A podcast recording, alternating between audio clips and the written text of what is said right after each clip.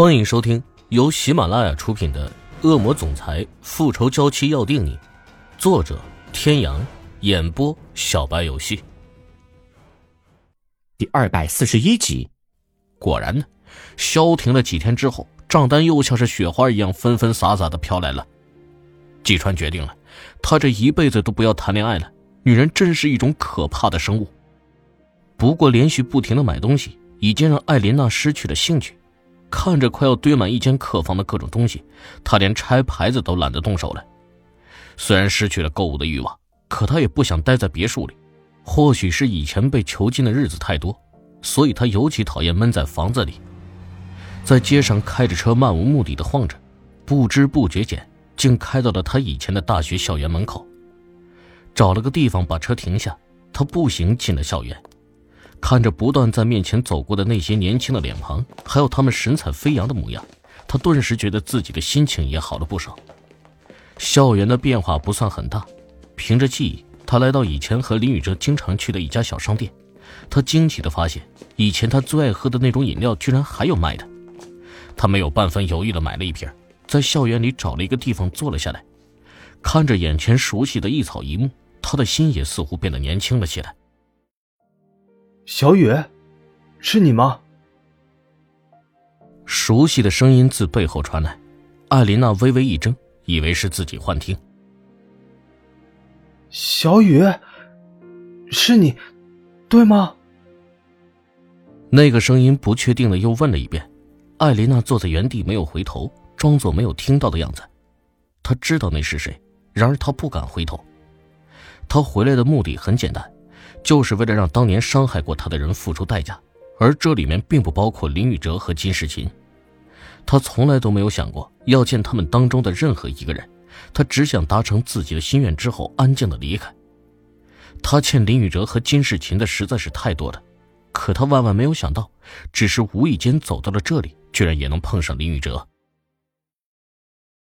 小雨，是你回来了，对不对？这一个星期以来，林父派的人和金世琴像是看守犯人一样严密的看守着他，让他烦不胜烦。想要出去喝个酒，还要父亲和金世琴同意才行。这让林宇哲感觉自己活的是越来越窝囊，没有一点的人身自由，逼得他快要发疯了。在家里困了三四天不得外出，他实在是憋闷的受不了，跟金世琴那边好话歹话说了一堆，不同意就是不同意。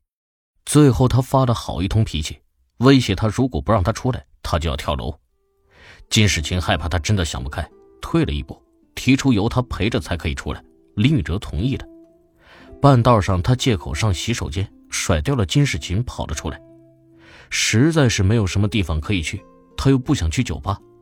看到街上放学的学生，脑中灵光一闪，便打了个车到了这里，在校园里漫无目的的瞎晃。远远的看见大树下坐了一个人，那背影像极了池小雨，不断的吸引着他的脚步，一点一点的靠近，越看越像，越看越像，忍不住出声询问。只是那个女孩却一直都没有回应。他又靠近了几步，想要绕到前面去看看那女孩的模样。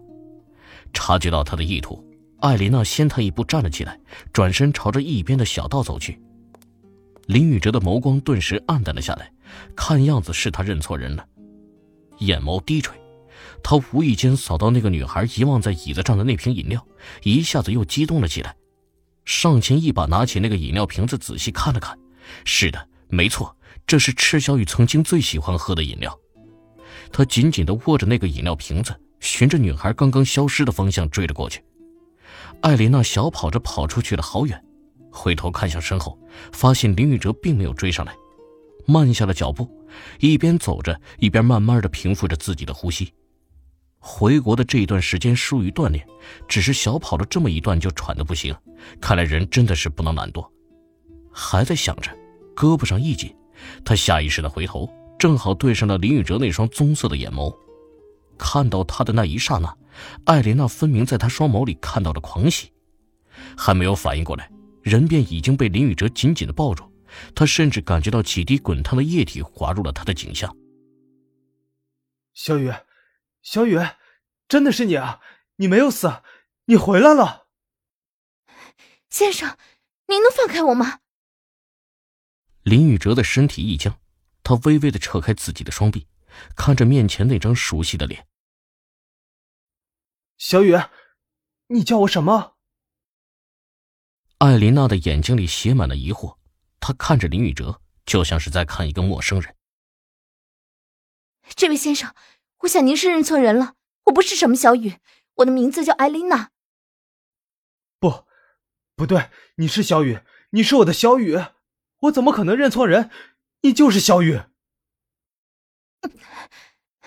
先生，不好意思，你真的是认错人了。说完，他便转身要走，林宇哲却再一次扯住了他的胳膊。他不相信，眼前的这个人明明就是小雨，为什么他不承认呢？小雨，我是林宇哲，你的宇哲哥，怎么可能不认得我呢？先生。我说了，我不认识你。如果你再这么纠缠，我就要打电话报警了。报警就报警，警察来了就知道你到底是不是小雨了。他们说话的声音不算很大，但是两人之间的拉扯已经引来了不少人的注意。艾琳娜不想成为别人关注的焦点，她反手挥开林宇哲的手，冷冷的道：“先生，请你自重，这里不是你家，请不要无理取闹。”围观的人都开始指指点点，人群中甚至有人打了学校保卫科的电话。然而林宇哲不管不顾的第三次挡住了艾琳娜的去路。艾琳娜纵使脾气好，这次也忍不住要发火了。先生，你到底想要干什么？小雨，你敢看着我的眼睛说你不认识我吗？这位先生，你听好了，我不认识你。林宇哲如遭雷击一般的看着面前的女人，脸上满是不可置信。难道真的是他认错了？可世界上怎么会有长得如此相像的人，并且这个人给他的感觉是如此的熟悉？尽管他不愿意承认，但林宇哲有一种很强烈的直觉，这个人就是赤小雨。趁着他愣神的空档，艾琳娜绕过他，朝着学校的大门走去。